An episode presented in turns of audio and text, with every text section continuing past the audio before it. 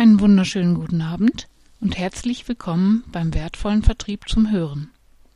Ich bin Maike Viada und möchte heute die Führungskräfte unter Ihnen fragen, wie Sie es mit der Weiterbildung halten.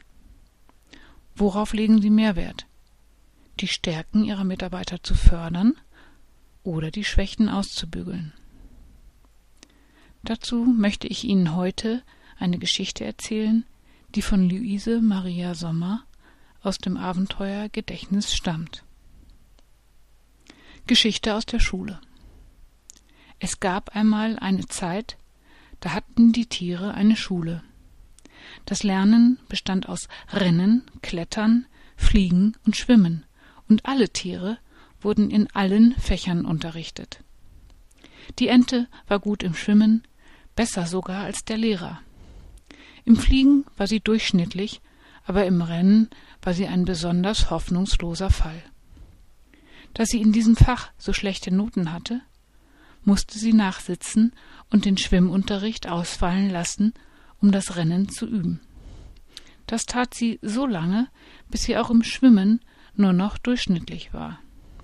Durchschnittsnoten aber waren akzeptabel, daher machte sich niemand Gedanken darum, außer der Ente. Der Adler wurde als Problemschüler angesehen und unnachsichtig und streng gemaßregelt, da er, obwohl er in der Kletterklasse alle anderen darin schlug, als erster den Gipfel eines Baumes zu erreichen, darauf bestand, seine eigene Methode anzuwenden. Das Kaninchen war anfänglich beim Laufen an der Spitze der Klasse. Es bekam allerdings einen Nervenzusammenbruch und musste von der Schule abgehen wegen des vielen Nachhilfeunterrichts im Schwimmen. Das Eichhörnchen war Klassenbester im Klettern, aber sein Fluglehrer ließ es seine Flugstunden am Boden beginnen, anstatt vom Baumwipfel herunter. Es bekam Muskelkater durch Überanstrengung bei den Startübungen und immer mehr Dreien im Klettern und Fünfen im Rennen.